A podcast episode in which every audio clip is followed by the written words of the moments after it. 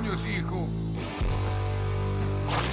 Augusto César, un muñeco Krusty que habla. Soy Krusty el payaso y yo te quiero mucho. Papá, es el mejor regalo que he tenido. Ese muñeco es algo malo. Es malo. Es malo. Eso dices de todos los regalos, abuelo. Es que quiero llamar la atención. Bienvenidos a Cuentos en la Virgo Cueva, el podcast donde hablaremos de distintos acontecimientos. Entre ellos pueden ser casos paranormales, de criminología, extraterrestres y otros eventos, o todo lo que consideremos que ser digno de ser contado en la Virgo Cueva. Mi nombre es Cristian Frigo y como hoy siempre me acompaña la gran Mandy Potter. Hola, ¿cómo están? ¿Cómo están esta noche? Ah, que le pegaba a la Luis Miguel. ¿Cómo andan? Contéstenme en sus casas. Bien, Mandy. Mal, Mandy. No sé por qué asumís que están mirando de noche, Mandy. ¿Cómo andan esta noche? Porque eso lo decía Luis Miguel. Ah, sí, ¿Cómo están esta noche? ¿Puedo decirte algo así como vos me dijiste lo de Spotify? sí. Decís podcast. Podcast. Podcast. Podcast. No decís la, la última T. Ok, ok, ok, ok. Eh, por ahí no te diste cuenta. No, no me di cuenta, Lo decís no. rápido. Eh, antes de empezar, les quiero recordar que si nos escuchan de alguna aplicación de podcast, le pedimos que también se copen y se suscriban. Atómico. Se dice A YouTube. atómico. Estoy haciendo mi chivo de youtuber, no me puedes interrumpir ahora. Eh, se suscriban en YouTube y eh, le den like a los videos y prendan la campanita solo para hacer el aguante. Después síganos escuchando por su plataforma preferida. Suscríbanse. Se Sus- dice se suscríbanse. No regístrense, como dice alguien que yo sé. Bueno, estamos de vuelta porque yo sé que estuvieron una semana, tuvieron una semana mala esperando Sí. eh, la segunda parte de los objetos malditos. Y vamos a continuar sin hacer más introducciones, ¿no? Estamos bien. Tenemos- algún shoutout. No, hoy no, tenemos... no, todavía no tenemos sponsors. Eh, perdón, Axie Infinity, por tratarlo mal. Contáctenos de nuevo. Gracias. Contexto. Axie Infinity nos mandó un mail pidiendo que les hagamos publicidad y Cristian Frigo le contestó, pero sabías que nuestro contenido es en español. Espera, el mail era en inglés. Perra, tipo, y yo me quedé como, ¿quién le no, sé, contestó no- no le dije perra, pero el mail que mandaron era en inglés y, y decían que estuvimos viendo su podcast y, y- y nos gustaría que nos eh, que, que nos mencionen y hagan un video de, de, no sé, promoción. El tema es que yo dije, esto es un scam de acá a la China. y les contesté para Era el en orto. serio el mail. Era en serio. Y no nos contestaron más. Así que lo lamento, Axie Infinity. Eh, Pero sponsorianos, Sponsoranos, si no vamos a empezar todos los capítulos a hacer lo contrario, un sponsor que es hablar mal de su juego. Gracias. claro. Gracias, saludos. Ahí no nos van a contactar nunca. Bueno, eh, menos, menos van a jugar a su juego la gente. Bueno, eh, seguimos. Parte 2 de objetos malditos. Bienvenidos a la segunda parte de Objetos Malditos, donde recorreremos la historia de, detrás de ob- objetos mal conocidos como malditos y la historia detrás de cada uno de ellos. La desgracia que generaron y el pánico que causaban en la gente. Wow. Es la hora que sepan que estos objetos no son, son maldiciones VIP. Es la hora, es la hora. Ah, se me acaba de caer Es el la hora documento. de garchar. No, es la hora de aprender sobre objetos. Objetos malditos. Puedes tener uno de estos objetos en tu casa y no saberlo. Malos, malos, malos, malos. Empezamos con la maldición en objetos domésticos. Objetos. Objetos domésticos. The Crying Boys Paintings o las pinturas de los niños llorando. A la mierda. En medio de la noche en Inglaterra, en la era de Thatcher, una casa del sur de Yorkshire sucumbió a un incendio. Estuvimos en, en el caso del Poltergeist eh, de- que duró 13 años. Sí, eh, No me acuerdo de... No me acuerdo, pero sí. el- Pero lo vamos a dejar acá. Sí. El salón estaba carbonizado, las cortinas y los muebles reducidos a cenizas. Los propietarios de la casa, Ron y Mary Hall, perdieron casi todo en el incendio, excepto un artículo. Pobre una gente. pintura de un niño llorando. Ay, no. ¿Por qué tendrían eso en su casa? Horrible aparte de la pintura. Después vamos a poner fotos, Mati, acordate. Mm. De todos los objetos vas a poner una foto, ¿eh? Cuando Sí, edites. sí. Con los ojos muy abiertos mirando hacia afuera, ni siquiera ennegrecida por el humo. Esta no era la primera vez que se encontraba la imagen de un niño llorando entre las cenizas de una casa incendiada. El 4 de septiembre de 1985, el tabloide británico The Sun publicó Blazing Curse of the Crying Boy Picture, o La maldición del fuego de la pintura del chico llorando. Y de fondo sonaba Boys Don't Cry. Una historia sobre la pintura muy desafortunada que provocó incendios respaldó los comentarios de un oficial de la estación de bomberos local. Estas pinturas, dijo el bombero, aparecieron misteriosamente ilesas en incendios en todo el Reino Unido, todos los cuales comenzaron espontáneamente. Era bien conocido, él nunca pensaría en poseer esa pintura maldita él mismo. La pareja se ha reído de las advertencias de que su pintura estaba maldita, escribió The Sun. La más maldita. Que todos los demás presten atención a la advertencia y se deshaga inmediatamente de sus pinturas gigantes de niños llorando. Porque es re común.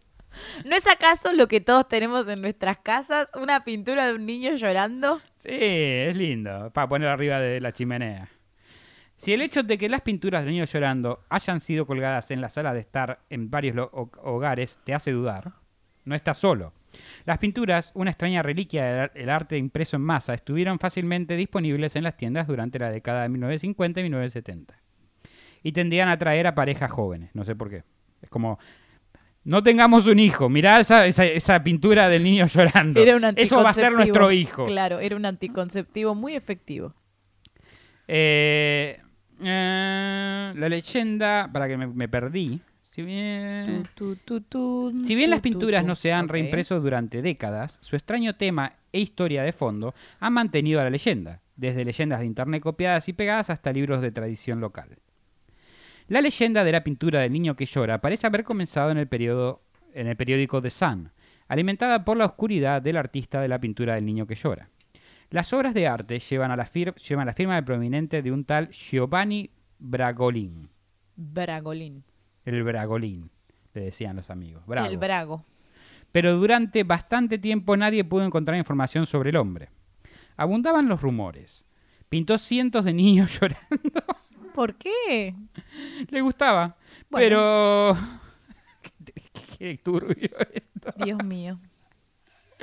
Ah. Muchos de ellos niños de la calle, se decía. Tanto Ah, en Italia como en España. Finalmente, un libro de historias espeluznantes llamado Haunted Liverpool afirmó que en 1995 un maestro de escuela muy respetado llamado George Mallory descubrió que el pintor era, una- era en realidad una figura misteriosa llamada Franchot Seville. El Chot Seville. ¡Franchot! Y que el otro era un seudónimo o algo así. Claro. La siguiente historia de fondo, Perdón. la siguiente historia de fondo de los 2000 parece ser una mezcla de un reportaje de The Sun y, y Mallory. Uno, de- o sea, hay otra otra teoría, ¿no? Otra vez más. Uno de los pilluelos que pintó era un niño llamado Don Bonilo, Don- no sé lo que se- Don de, los, de- los- Bonilo. de- de los que posaron, que accidentalmente provocó un incendio en el que murieron sus padres en España. Ah. A partir de ese momento, donde quiera que fuera el niño, seguía un incendio, lo que provocó su apodo, Diablo.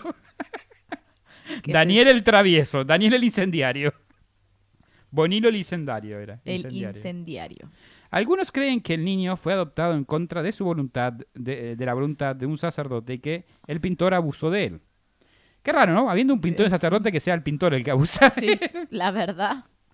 Plot twist, no era el cura. No era el cura. En la década de 1970, el niño también fue consumido por el fuego. Ok. en una explosión causada por un accidente automovilístico. O sea, tiene un temita con el fuego este chico. Sí. Y o sea, era abusado por pintores. Según el periodista Dr. David Clark, quien investigó la leyenda del niño que llora para 14 Times en su sitio web, 13 times. esta leyenda tiene más de unos pocos agujeros. Ok. ¿Cuántos agujeros dirías que tiene la leyenda? Muchos. O sea, ¿está preparada para una orgía esta leyenda? Puede ser, sí. Giovanni Bagolin y Sevilla y Sevilla parecen haber sido uno de los pocos seudónimos del pintor español Bruno Amadío. Cada vez era más choto el nombre. Y Clark no pudo encontrar evidencia de que George Mallory o Don Bonilo existieran alguna vez. Amadío probablemente pintó 20 o 30 de estos niños llorando. Después de estrenar en Venecia, después de la- eh, se estrenaron en Venecia después de la Segunda Guerra Mundial. Cuyas copias se vendieron en los grandes almacenes durante la década de ¿Quién 1970. compra una pintura de un niño llorando? Bastante gente que quería que su casa se incendiara. ¿Cuándo es una buena idea? Oh, mira la Para pintura cobrar el seguro. niño. La llevaré, tipo. No, y esto sigue, porque otra artista con el nombre de Anna Sickenstein tenía una. Sí.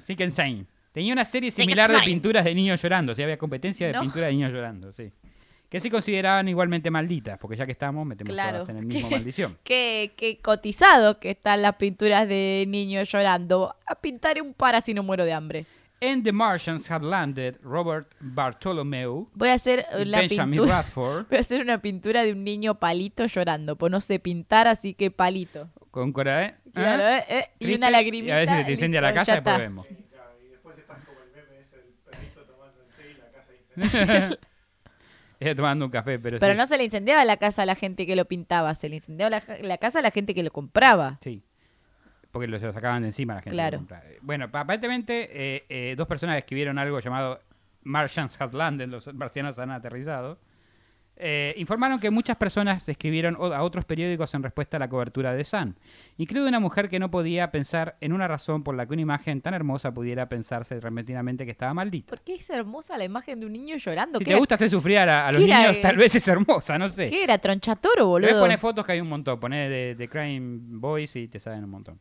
Pero quería tirarlo por razones de seguridad. O sea, la, la- la chica sabía que pensaba que no estaba maldita, pero por la duda la tiró. Claro, está bien.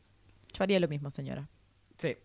Por, la- por las dudas, ¿viste? Yo no la compraría para, para empezar, pero bueno. A pesar de las respuestas de los escépticos, la, la angustia del público a través de las entrevistas y cartas abiertas, la historia se mantuvo. Una publicación en el sitio web del Comité de Investigación Escéptica dice que The Sun agregó detalles destacados, como que el niño fue maltratado por el pintor con la explicación que estos incendios podían ser la maldición del niño, su forma de vengarse, según Clark. The Sun estaba compitiendo por los lectores con el Daily Mirror, cuando surgió la oportunidad de desarrollar esta historia Internet hizo crecer aún más la historia. Ok. El comediante y escritor Steve Punt también exploró la leyenda en su programa de radio Punt PI. Intentó rastrear las casas involucradas y encontró a Shane McCutcheon. Lo más difícil de este podcast sin duda son los nombres. Sí. Nadie en este Cucho podcast cuchillo. tuvo un nombre normal nunca. McCutcheon, madre de dos hijos, estaba limpiando la cocina cuando descubrió que sus cortinas, persianas y cortinas hechas a mano de repente ardían. O sea, estaba ahí y decía, ah, he descubierto que mis cortinas están prendidas a fuego. ¿Será eso que quema y arde fuego? Mm. Me voy, a, voy a hacer una investigación al respecto. Después de dos días de investigación ha descubierto que mi casa se ha quemado. Bueno, eh, su familia escapó con vida, pero su casa había sido destruida, a excepción de una sola pintura colgada, colgada en la sala de estar, el niño llorando. Todavía se podía ver la cara del niño pequeño en la pintura, lo quería patear, se ve, le dijo Punt, a Punt. Más tarde escuchó a un bombero que vio el cuadro decir, ay no, otro no. Después de lo que describió... No de nuevo. Sí. El bombero No, estaba- de nuevo no. No de nuevo, decía. Después de lo que se describió como una serie de coincidencias y mala suerte, Matt Cuchin especuló que la pintura, Matt Cuchin sí es un nuevo combo de McDonald's, Ah, especuló que la pintura fuera la, eh, que la pintura fue la causa, la que llevó a deshacerse de ella. La mayoría de los incendios tenían causas normales, como cigarrillos o sartenes difíciles de manejar, como que ¿tenés sartenes difíciles de manejar? No. No, porque son normalmente iguales todas las sartenes. No sé qué significa una sartén difícil de manejar, pero imagino que Pero Mati tenés- manejando cualquier sartén es difícil. Pero vos tenés muchos cigarrillos, así que te dé cuidado. Sí. Eh, pero no tengo la pintura del niño llorando. Dado que la mayor parte del mito gira en torno a casi increíble resistencia del fuego, al fuego que tiene la pintura. Punt compró su propia imagen del niño llorón. Después de retrasarse inexplicablemente en su destino varias veces, Punt comenzó a sentirse un poco nervioso por la posible maldición. Cuando probó su resistencia al fuego al encenderlo con el, con el investigador de la construcción Martin Ship, descubrieron que más allá de, la, de que la cuerda que la que colgaba en realidad no se quemaba, o sea, solamente la cuerda se quemaba, lo demás no. Sí. Si bien la solapa de la chaqueta del niño estaba chamuscada y la pintura sufrió un agujero, el daño se detuvo bastante rápido. Esto debe, puede deberse a un barniz ignífugo, supusieron él, lo que explicaría fácilmente por qué la pintura permanece intacta en casas quemadas en todo el Reino Unido. Durante su propia investigación, Clark descubrió que la pintura estaba impresa en tablero comprimido, lo que dificulta su incineración. Tales explicaciones no habrían sido suficientes. En 1985, en medio del apogeo inicial de la historia, The Sun decidió, decidió llevar la leyenda más allá, solicitando que el público le enviara sus pinturas de niños llorando para que las destruyeran. A ver.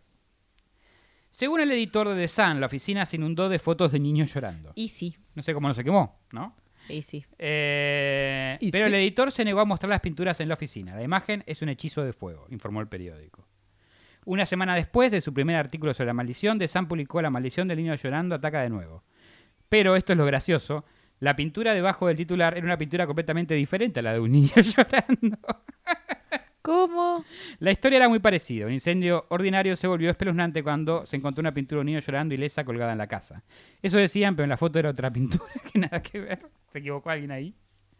La leyenda del niño que llora sobrevivió hasta la era de Internet e incluso provocó club de fans. Arre. Porque todo tiene un club de fans, miren no, nosotros. No, tenemos ahí que quiere empezar un club de fans. nuestro. Sí, sí, es cierto. No, Siga quieren bautizar la comunidad. Sí, eso también. Si tienen ideas para el nombre de la comunidad, Igual ya está, somos los virgos, chicos. son los virgos. Como que ya surgió, así se dio. Los virgotes. Los virgotes. Si tienen ¿Tienen un virgote de oro? los, vir- los, los Virgo Boys. eh, Que no lo confundí con los vergotes, que son de la competencia. Claro. La comunidad de la bergamota. La leyenda del niño que llora sobrevivió hasta la internet. Bueno, eso ya lo dije. Sí. Si busca esto hoy en línea, lamentablemente encontrará que el Club de France se disolvió. Ah, Se disolvió desde entonces. claro. Eh, igual, si tienen una idea mejor que los virgos para la comunidad, avisen. Sí, Comenten, manden, manden acá mensaje abajo. al mail, por Instagram, por donde quieran, también TikTok, donde sea. Sí. TikTok no vemos muchos los mensajes, pues son muchos, pero los demás sí. No, yo los leo. Bueno, ella los lee, así que manden donde Man- quieran. manden. Se conservan en el blog, eh, se- esto es el Club de Fans se disolvió, pero la evidencia de su existencia desde en 2022 se conserva en el blog anterior del artista y codificador Mario Klingemann, donde hubo discusiones sobre las ventas de pintura de niños llorones y un club con sede en, Hol- en Holanda. Mira qué lejos que llegó el niño Sí. llorón. Klingemann se metió por primera vez la leyenda a través del arte de Laura Kikauka, quien reemplazó los ojos de los niños que lloraba con luces de LED rojas. Hay una canción de Patito Feo que es No me vengas con un tango llorón. Esta sería No me vengas con un niño Llorón, llorón, que yo necesito casa". vida.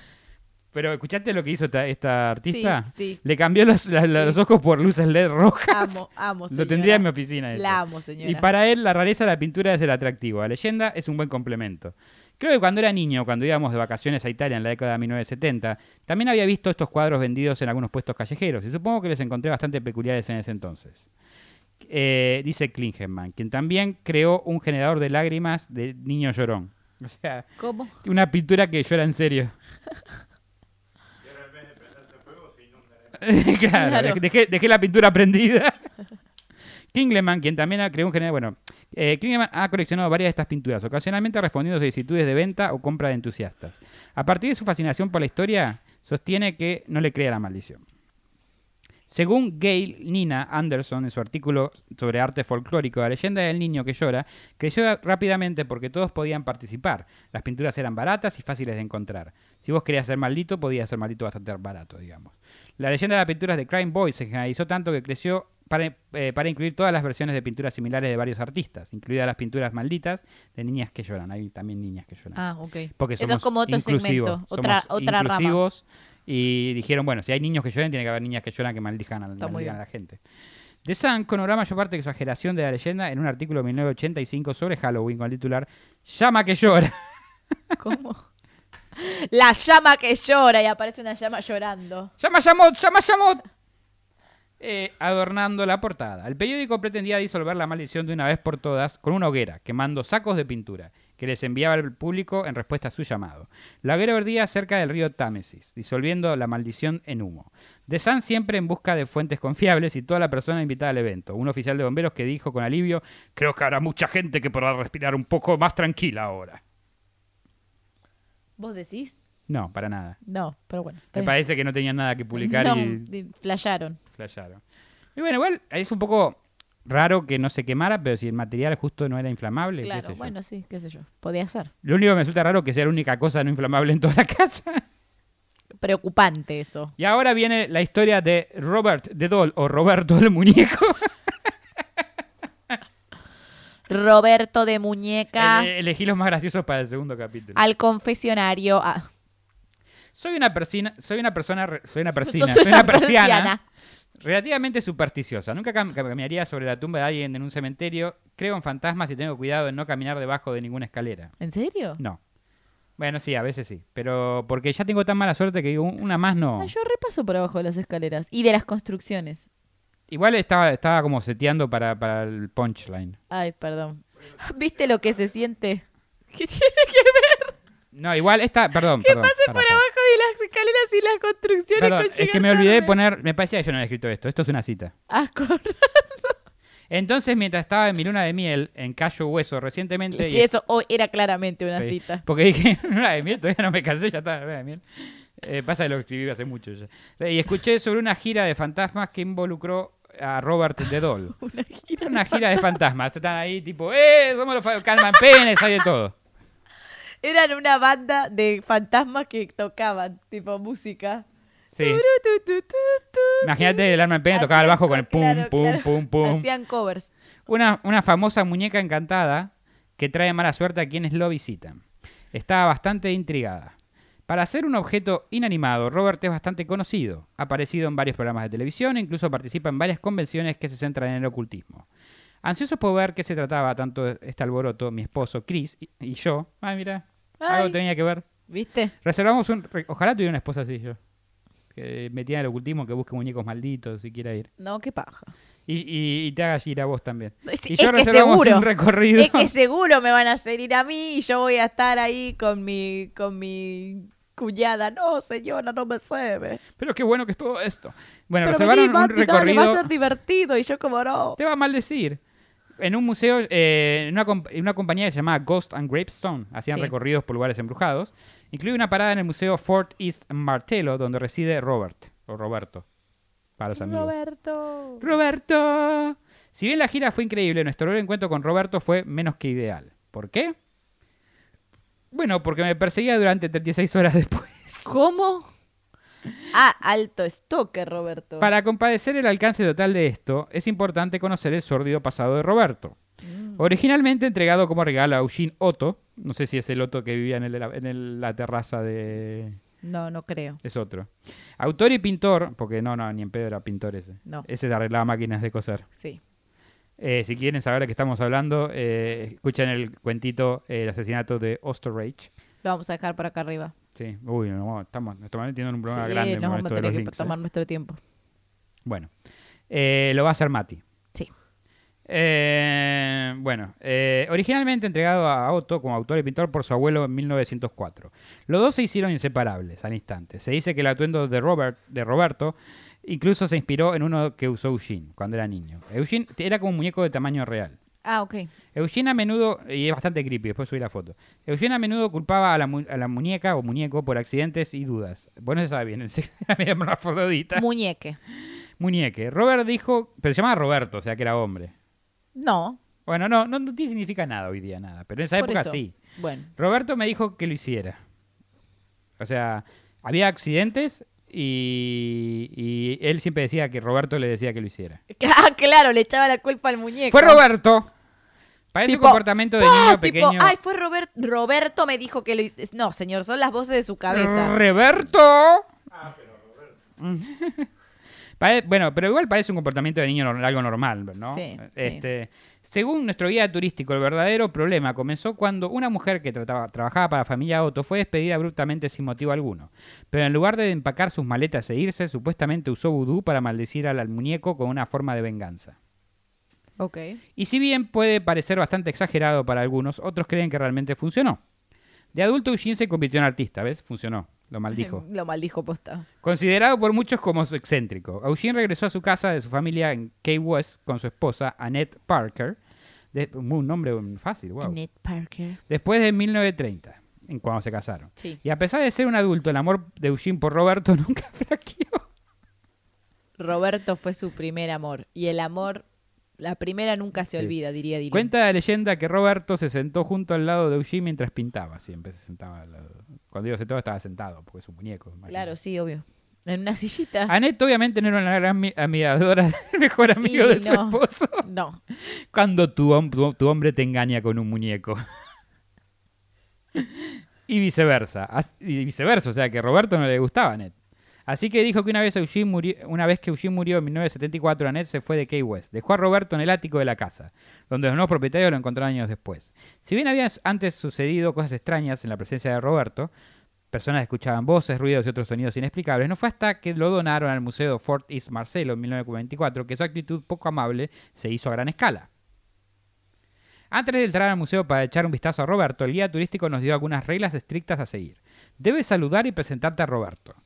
Si quieres tomar una foto, primero debes preguntarle. Y no debes irte del museo sin despedirte. Aunque un poco extraño, todo eso sonaba factible para Chris y para mí. Así que hicimos lo que nos dijeron. Después de tomar algunas fotos, aprendimos lo que le sucede a las personas que no siguen las reglas o se burlan de Roberto. Un televisor cercano mostró miles de cartas de personas de todo el mundo que experimentaron una suerte terrible de frotar después de frotar la muñeca de, de- de- de tratar a la muñeca de manera incorrecta, no de frotarla. Raro, sí. Al muñeco, frotaban al muñeco de maneras incorrectas. Era como un equeco. No, porque vos- si vos masturbás a Pinocho se prende fuego. No, no me refería a eso. Me refería a que están los muñecos de Keiko que dice que lo tenés que frotar. Sí. Tipo frotar al muñeco. Claro, Así, sí, nada porno, frotar al muñeco en el bracito para que te dé suerte. Como nada porno. Nada porno. Qué triste. Según algunas de las cartas, habitantes han encontrado todo tipo de desgracias. Desde quemarse con agua caliente hasta perder sus vuelos. Wow. Y sí, inclusive divorciarse. Una vez que lo exhibieron, las cámaras y los dispositivos electrónicos fallaron en su presencia. Y pronto comenzaron a llegar cartas dirigidas al muñeco ofreciéndole disculpas por su comportamiento irrespetuoso o pidiendo perdón. Desde el sitio web. Perdón, Roberto. Siguen llegando cartas todos los días hasta el día de hoy.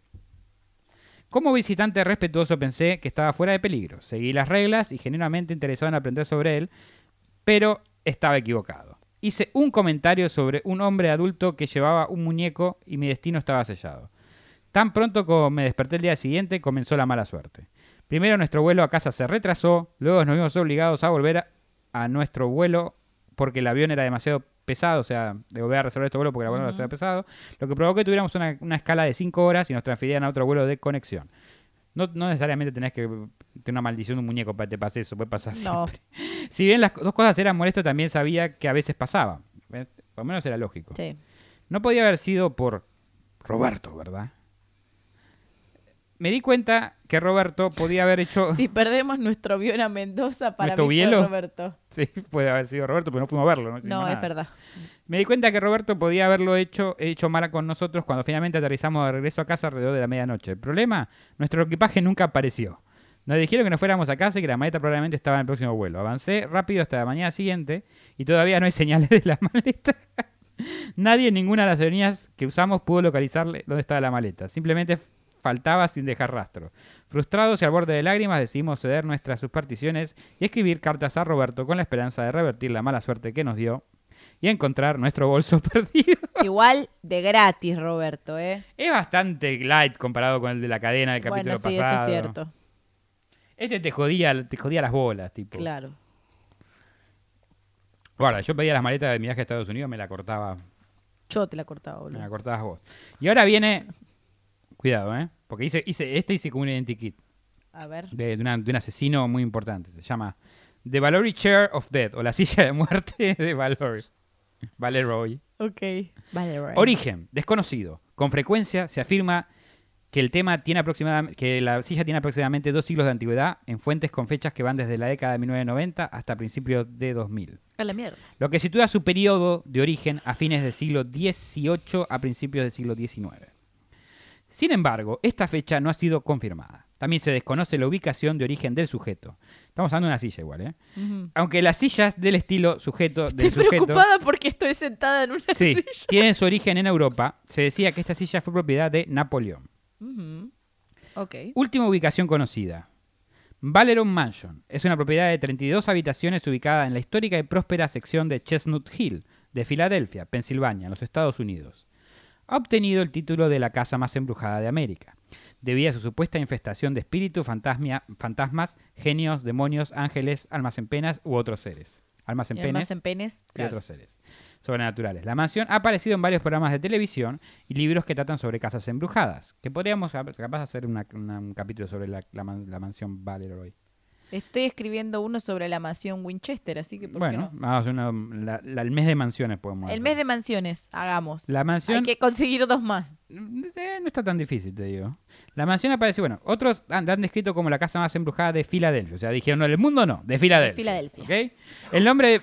Wow, wow, ¿Qué hace, wow. Mati? No, eso no se hace, ¿eh? Mati. ¿Qué hace, señor? No se tose. Si te damos un micrófono, no para los Si nuevos, tosés para otro lado. Mati es nuestro operador y tiene un micrófono para meter comentarios cada tanto. O toser. Porque, o toser, evidentemente. El nombre Valeroy fue elegido por su propietario George Maid Asby, bisnieto del general John Maebdy, héroe de batalla de Gettysburg durante la Guerra Civil estadounidense. El nombre de la finca probablemente se derivó de Valeroy en Francia. Seguramente toquemos esta historia de la mansión en otro episodio. Ok. Apariencia. El sujeto parece ser un sillón tapizado de color azul. Anteriormente ubicado dentro de la habitación azul de Valeroy Mansion. Una casa señorial en Mermont Lane, en la próspera área de Chestnut Hill, Filadelfia. Pensilvania. Es elegante y suntuoso. Una hermosa antigüedad que la mayoría estaría orgullosa de tener en Que sus te hogares. invita a apoyar las nalgas ahí Sí. arriba. Si no fuera por las cualidades más desafortunadas del sujeto, hay una razón por la cual el sujeto se conoce como la silla de la muerte. A ver, Modus operandi. a ver. Me El muero modus- por escuchar esta historia. El modus operandi del sujeto es simple. Si un objetivo toma la decisión desacertada de sentarse en él, el sujeto asegurará la muerte del objetivo dentro de dos semanas. Claro. En esta. La naturaleza precisa de la muerte será difícil de determinar. En muchos casos, los objetivos parecen simplemente desplomarse y luego expirar, con poca o ninguna advertencia. Ok. El sujeto se ha cobrado al menos tres víctimas, según los registros en el poder de Chestnut Hill, una ama de llaves, primo del propietario de Valero Mansion, y George Gordon Madey A.S.B. y Paul Kimmons o, o Kimmons, las fuentes varían. Un amigo de S.B. y o curador de la mansión. Ok. Según algunos informes, el sujeto atrae activamente a los objetivos para que se sobre él, sé que les muestre la pata o algo así. Claro, sí. Les dice con su Vení, tapizado, sentate vení, acá, sentate. sentate acá, que estoy cómoda. Sentate, aposa- Soy aposame las nalguitas, mi Soy amor. un sillón muy cómodo. Sin embargo, también existe la Y posibilidad. una vez que se apoyaba, ¡zas! De Ah, pronto, salía el ¡zas! consolador de abajo del sillón y. La silla de tapizado azul. Perdón. Sin embargo, también existe la posibilidad de que el sujeto simplemente espere a que los objetivos tomen la decisión de sentarse sobre él. Te tienta, te va ¿Te tienta va o tentando. simplemente espera, viste? Como Claro, un ya tiburón te vas a cansar y vas a querer descansar. te veo Acá, cansado, le dice. Acá, acá, mamita, vas a querer descansar en este tapizado. Hay una película de sillón asesino, debe estar basado en esto. claro. En los casos en que se O cree. debe ser primo lejano de, de la sillón silla, asesino. claro. En que se cree que el sujeto atrae los objetivos, a veces se describe como que apareció una niebla roja o azul en el momento del encuentro. No está claro por qué el sujeto se opone tanto a lo que los humanos vivos se, se sienten sobre él. Claro. Algunas fuentes afirman que una entidad junta al sujeto, una figura de presentación femenina identificada alternativamente como Amanda o Amelia, Siempre es mujer. reclama su propiedad y simplemente no le gusta que otros se sienten en su asiento. Yo creo que era una silla sindicalista. Simplemente. Y está ahí con el bombo. Derecho, derecho. Vos que apoyas el culo transpirado y el culo sucio. Y llega dos semanas después, te morís. Claro. Sin embargo, la existencia verdadera y identidad de esta, de esta entidad nunca ha sido probada, porque como toda existencia paranormal es difícil de probar, ¿no? Desafortunada también tampoco... Era Desafortunada... la silla que quería luchar por el derecho de las sillas. Era la silla sindicalista. Claro. Desafortunadamente también es poco probable que alguna vez sea probado o refutado debido a la escasez de información sobre la propia historia del sujeto. Es posible que esté maldito y embrujado a la vez. Es posible que se requiera más investigación para tomar esta determinación de una vez por todas. Contención. ¿Cómo contenemos a este sujeto? Claro. El sujeto es generalmente pasivo, porque es una silla. ¿entendés? Poniéndole un cartel de no sentarse. Por lo tanto, es probable que el sujeto se contenga simplemente colocándolo en una posición y o espacio en el que sea imposible que cualquier ser humano vivo se siente en él. O sea, básicamente darlo vuelta. Pero te podés sentar en una silla Sí, vuelta. te pueden- te- cuatro personas se pueden sentar en las cuatro puntas de la silla. Ah, accidentalmente o de otra manera, que nadie se siente en él. Sin embargo, este método de contención no ha sido probado. O si, se lo ha, si lo ha sido, los resultados no han sido documentados. Como tal, sigue siendo un, en la actualidad solo una teoría. O sea, teorizamos que así se... se Así se combaten las sillas asesinas, dando las vueltas. Recomendación. si alguna vez se encuentra con un sillón o- eh, orejero tapizado en azul, que parece datar de fines del siglo XVII, principio del siglo XVIII, si sabes reconocer tus sillones, Sí. no se siente en él. ¿Ok? Esta fue la, la- la historia del sillón ase- asesino eh, de Valeroy. ¿Ok? Ok. Ya saben dónde no sentarse. En el sillón de Valorant. En el pelado. No, ¿qué? No entendí nada. Decía. En ese sí. Si ¿Me- ¿Me quiere. dejas de tocar la, la, la- la- la vela, por favor? No, mira, yo la moldeo, hago para, Deja de moldear la vela. para finadería. ¿Qué? Bueno, vamos al próximo. A el ver. próximo se llama The Balsano Base o el jarrón balsano. A ver, Basano, perdón. Basano. Sí. Los poltergeists violentos, las lloronas, hombres sombras y las aterradoras damas de las curvas, así como las almas en pene, pueden acechar muchos sueños con sus apariciones fantasmales. Sin embargo, hay muchos casos de apariciones reportadas donde no se encuentra un espíritu humano por ninguna parte. Y hablamos de todas las nombradas anteriormente en, En el capítulo doble de Leyendas Urbanas. Sí. Link acá arriba para que vayan a ver. Viste, yo no sé si lo estoy haciendo a propósito ya esto. Sí, la verdad, muy bien, ¿eh? Estoy orgullosa. Agarren sus tazas con fuerza, sus adornos más cerca, pero tengan cuidado en apretar su cristalería. Presentamos al verdadero terror de los artículos para el hogar, el jarrón basano. El jarrón es una cosa bonita y vieja también. Fundido en plata en el siglo XV y producido con un diseño simple, es uno de los objetos embrujados más misteriosos y escurridizos, sin testigos presenciales de su poder, pero compensada con arraigadas historias de terror. A ver. Curiosamente, la maldición no tiene historia de origen ni razón de ser, simplemente es. Es y ya. Originalmente el jarrón supuestamente era un regalo de bodas para una novia italiana que vivía en un pequeño pueblo cerca de Nápoles. En la noche de bodas de la mujer la encontraron... Bueno, Corriente. nos subió el volumen de la radio acá cerca. En la radio como pium pium. Eh, movía en el pequeño pueblo de Nápoles. En la noche de bodas de la mujer la encontraron muriendo en el suelo con las manos envueltas con fuerza alrededor del jarrón de plata. Esa señora soy yo. En su último aliento, la novia juró vengarse y luego falleció. No sé si del jarrón o qué. Claro. No está claro si el jarrón ya estaba maldito y enviado como una amenaza. Me vengaré. No, sé se sabe, no se sabe si el jarrón ya estaba maldito y lo enviaron como para matarla. O lo o maldijo la ella. maldijo la novia, claro. Claro. Pero teniendo en cuenta que ni siquiera sabemos el nombre de la novia, los tecnicismos de su posesión de la maldición ornamental se pierden comprensiblemente en el tiempo. El resultado es el mismo, un jarrón maldito. Con el paso del tiempo, el jarrón fue entregado de persona a persona dentro de la familia. Pero cada, con cada nuevo dueño vino otra muerte misteriosa. En poco tiempo la familia, o sea, eh, la familia junta, habrá deducido, Claro. eh, decidió que tal vez deberían dejar de morir y preservar a uno o dos parientes vivos restantes. Así que escondieron el jarrón en un lugar secreto. Me parece muy inteligente esa gente. Bueno, sí, un poquito tarde, pero inteligentes.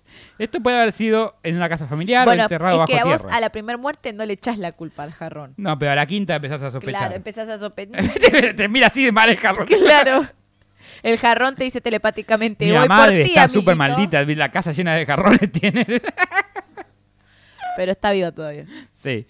Pero bueno, eh, parece que lo dejaron en un lugar secreto y pudieron haberlo enterrado sobre la tierra. Igual no es por tierra, tener muchos tierra, jarrones. no sobre la tierra. No es por tener muchos jarrones.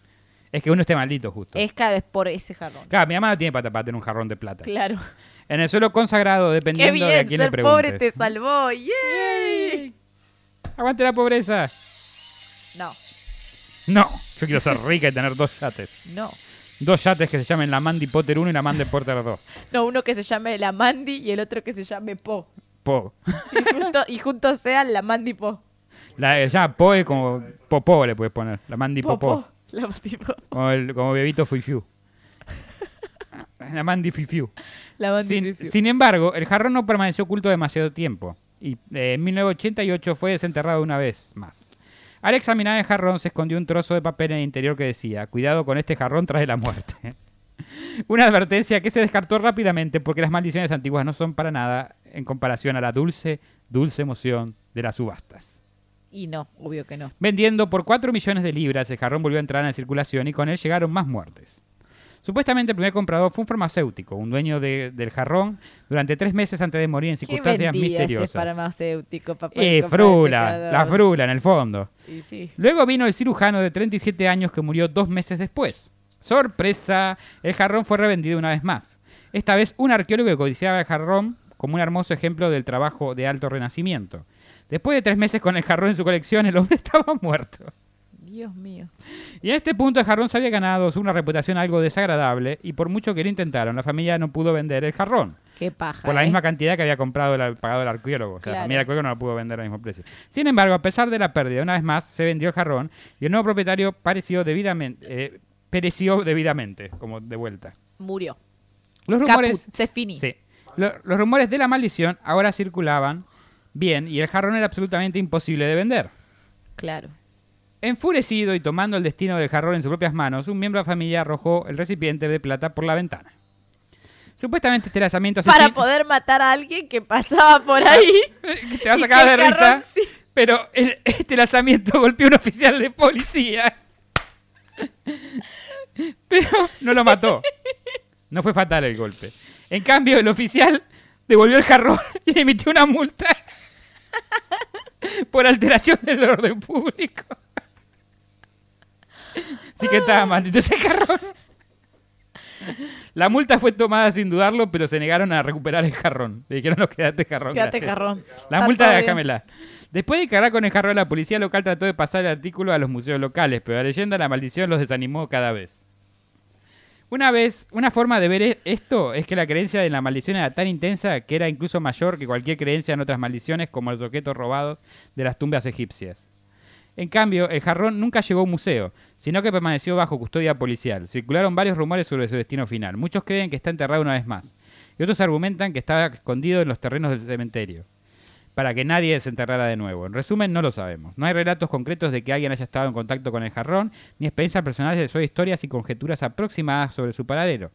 Pero estoy dispuesto a saltar a Italia, dispuesto a ir a Italia con un detector de metales si están dispuestos a pagarme el viaje.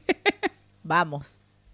Y Se ahora- lo queda él, jarrón. Yo ni en pedo. Sí, aparte me matan tres meses, es un negocio, un negoción. Viaje a Italia y me muero en tres meses. ¿Qué más? No digas eso, qué horror. Bueno. Y ahora vamos al Estúpida. The Ring of Silvanus, o el anillo de Silvanus. A ver. En 2013, un enigmático anillo de oro asociado con una antigua maldición romana resurgió en Gran Bretaña. Descubierto en 1785 en un campo del sur de Inglaterra, cerca de los restos de un antiguo asentamiento romano.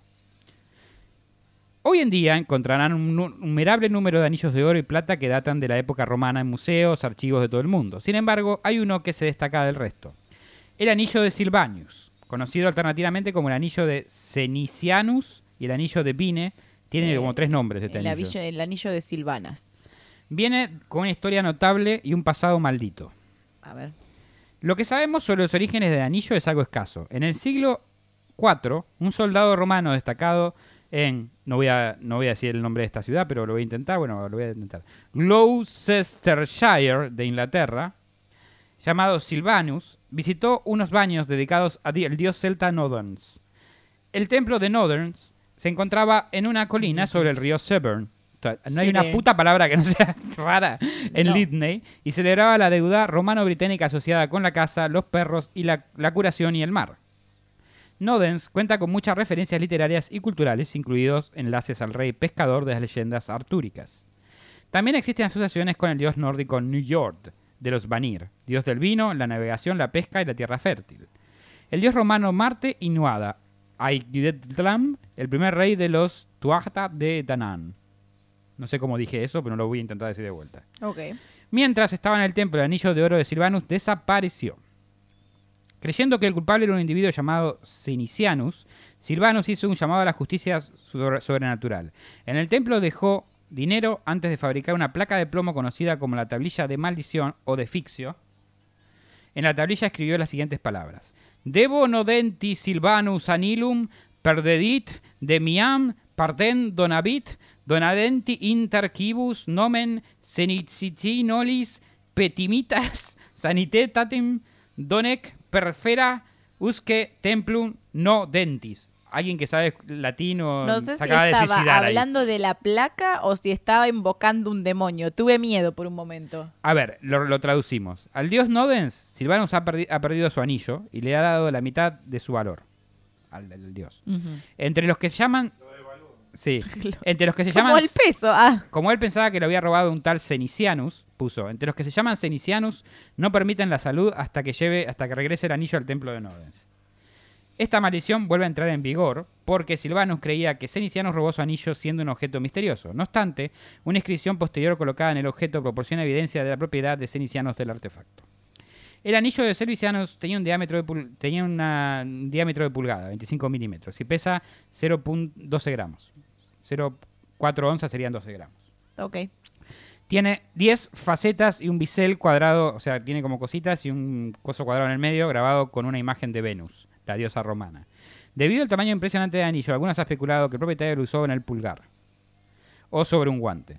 Cuando era propietario pagano, Silvanus, los 10 lados de oro de un anillo permanecían desnudos, o sea, no tenía ninguna inscripción ni nada. Ok. Un propietario cristiano posterior colocó una inscripción toscamente ejecutada en el anillo decía Ceniciane vista inde o Cenusianos que vivas con Dios. O sea, le puso el nombre del ladrón. Este mensaje contiene errores ortográficos en latín, ¿no? Y puede representar el trabajo del ladrón acusado. Aquí es donde la historia del rastro de anillos se enfrió durante 1300 años. Redescubriendo a fines del siglo XVIII, el artefacto brillaba tentadoramente en un campo arado de una granja cerca de Silchester. Esta ciudad inglesa tiene orígenes romanos y se encuentra a 128 kilómetros de Lynn, el sitio donde el templo de Nodens hizo la maldición y todo eso.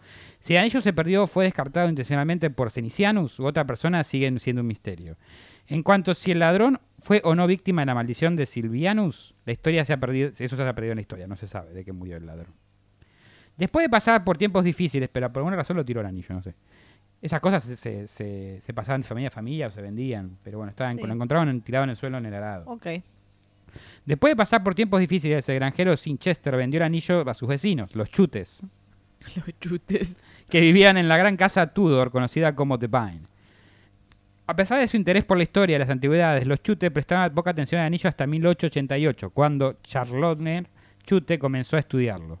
Pronto escribió un artículo sobre su historia. La tablilla de la maldición aparecería a siglos XIX, o sea, la, la tablilla que tablé apareció después que el anillo. Ok.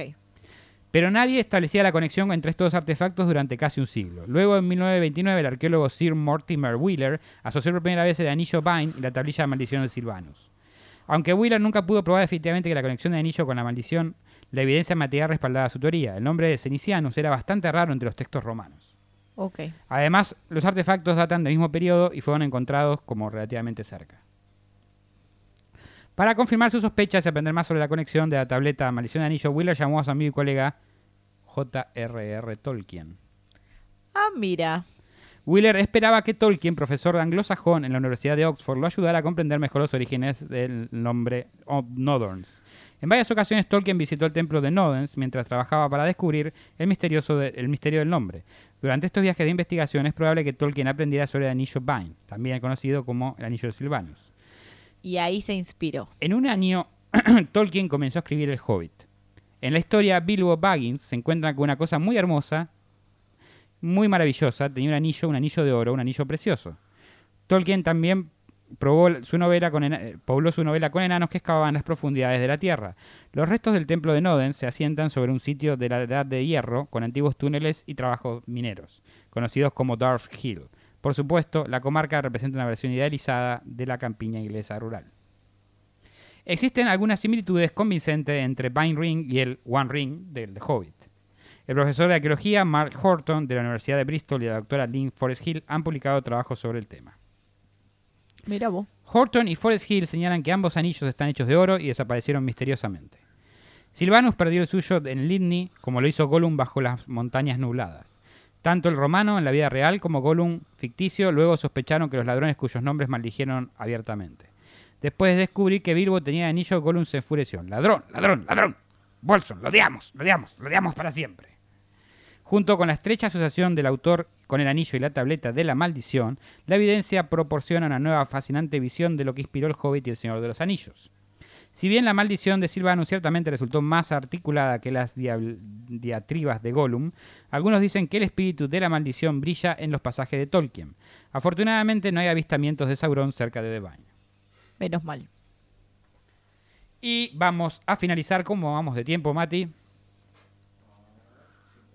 Vamos, Muy bien, bueno, muy bien. ¿eh? Con el Qué bien que último... ¿Vieron que ustedes dicen que lo hacemos muy largo? Qué bien que Estamos, nos estamos estamos bien sincronizados. Estamos, estamos divagando menos. Después se quejan de que es corto. ¿Quién los entiende? no sabemos, ya en algún punto van a, van a gustar la, la- la longitud.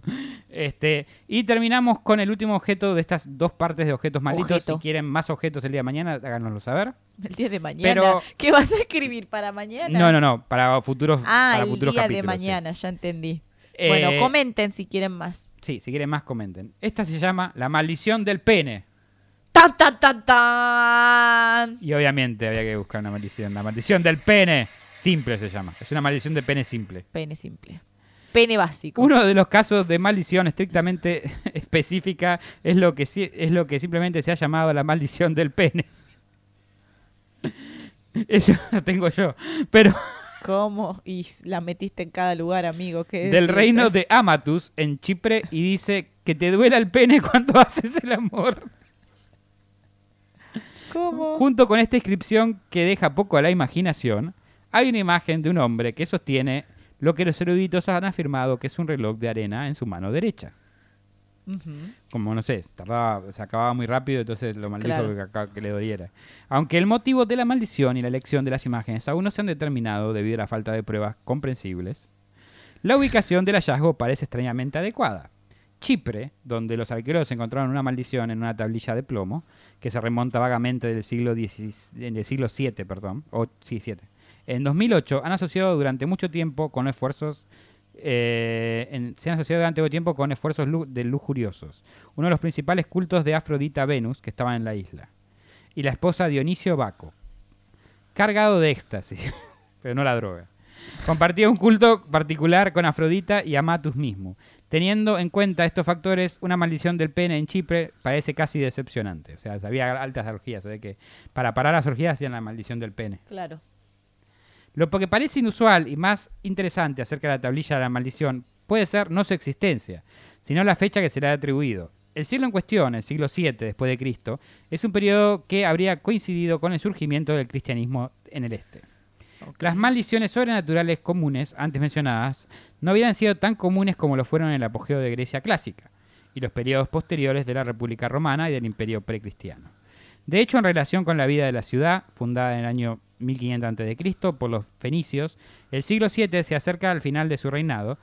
eh, se acerca al final de su reinado. El descubrimiento de la talilla de la maldición del pene es uno de los hallazgos más interesantes de la existencia posterior a Amatus.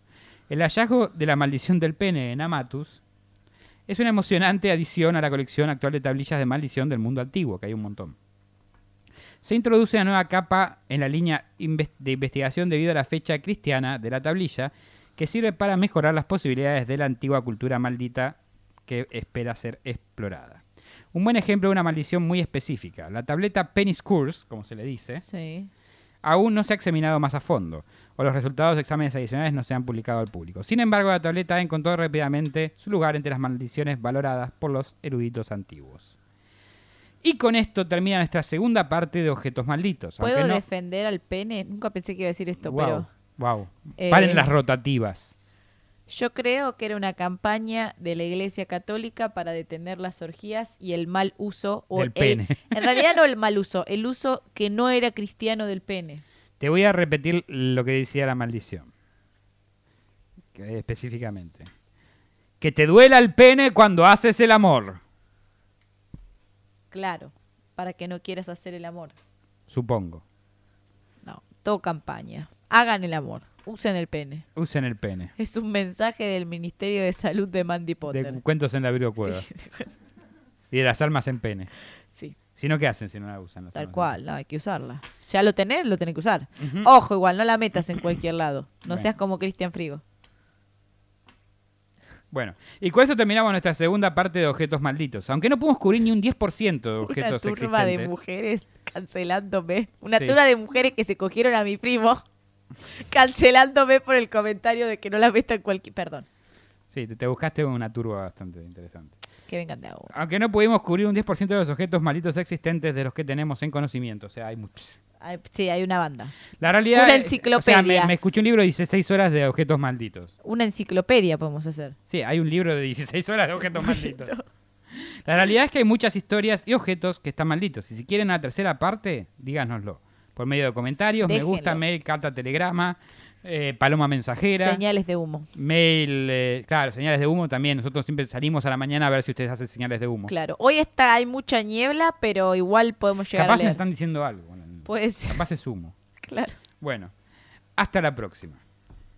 Bueno, Mandy, ¿por dónde te podemos encontrar? Me pueden encontrar como Mandy Potter Oak en Instagram, YouTube y Twitch. ¿A vos por dónde te encontramos? A mí me encuentran por Instagram como Virgo Frigo con doble E en vez de una I.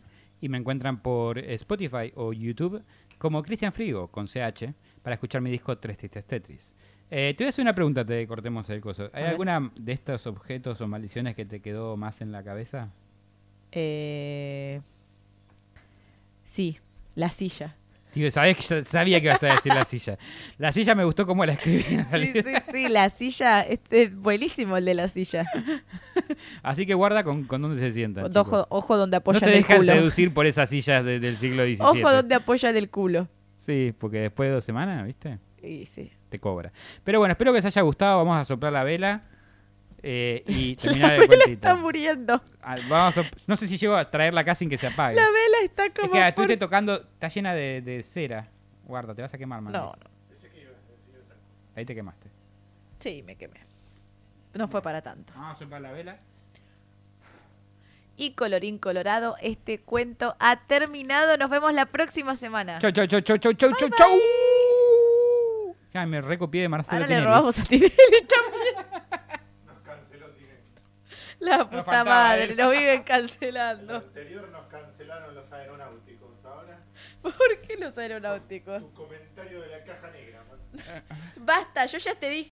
Gracias por acompañarnos nuevamente en otra emisión de Cuentos en la Virocueva. Si les gustó, no se olviden de suscribirse y darle like. Y si no les gustó, recomiéndenlo para que otra persona también se coma el garrón como ustedes.